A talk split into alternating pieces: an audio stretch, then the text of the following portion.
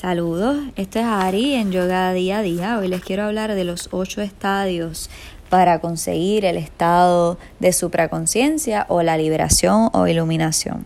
El yoga, ese es el fin principal, llegar a ese estado elevado de conciencia que otros llaman nirvana, iluminación, liberación, de diferentes maneras a través de la historia. Se ha, ha sido reconocido este último o más alto estado de conciencia que es lo que quiere lograr el yoga. Entonces, eh, para llegar ahí, Patanjali, que es un sabio que escribió los Yoga Sutras, explica que hay ocho pasos. El primero de ellos son los yamas, que son mandamientos de la moral universal.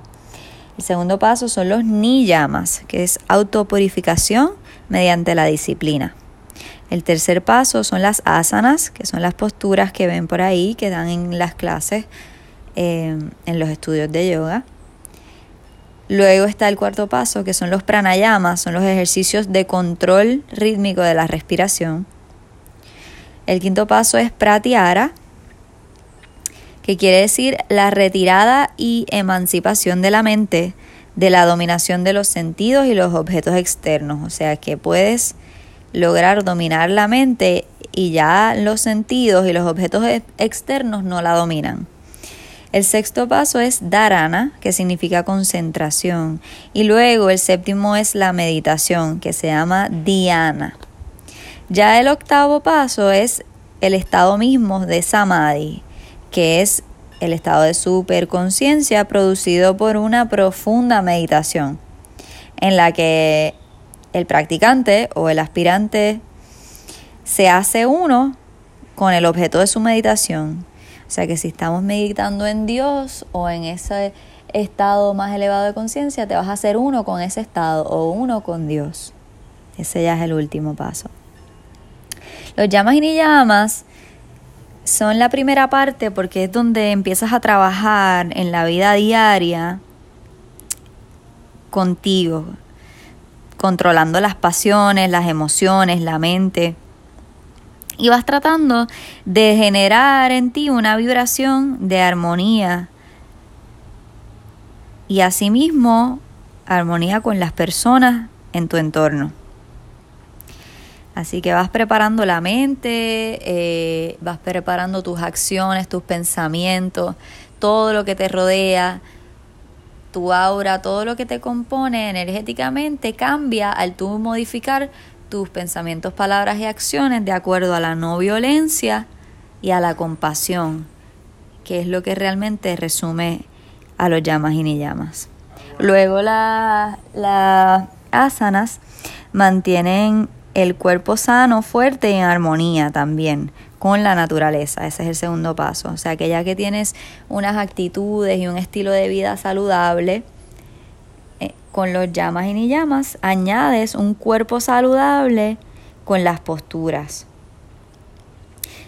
Así, el yogi se libera de la conciencia del cuerpo y lo conquista y lo vuelve suyo, sano, saludable y en balance. Luego viene el pranayama y pratyahara, que son los que enseñan a regular la respiración y de este modo se empieza a controlar la mente. Así que te liberas de los sentidos y de estar esclavizado por los deseos. Ya ahí estás profundizando un poco más, así que pasamos de las acciones y del cuerpo a controlar la mente y a dejar de estar esclavizados por los sentidos y los deseos.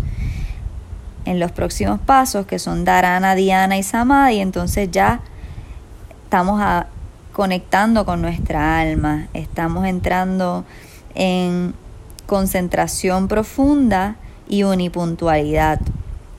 Vas reconociendo que eres un alma y que, y que Dios está en ti, tú eres uno con Dios. Así que ya vas entrando en la meditación profunda hasta llegar ese último estado de conciencia en donde puedes realmente verte uno con Dios y con todas las cosas y todos los seres.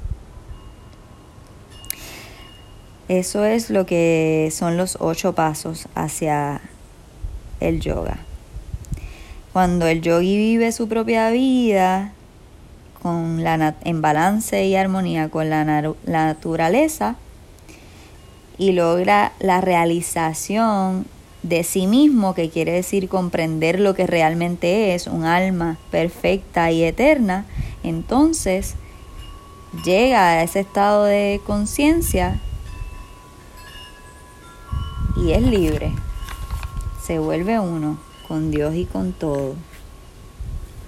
Esos son los ocho pasos de el yoga, Ashtanga Namaskara, ocho, lo que dicen las ocho ramas del yoga o las ocho vertientes del yoga, son simplemente los pasos a seguir para desde las acciones hasta entrar a ese estado de conciencia absoluta y suprema.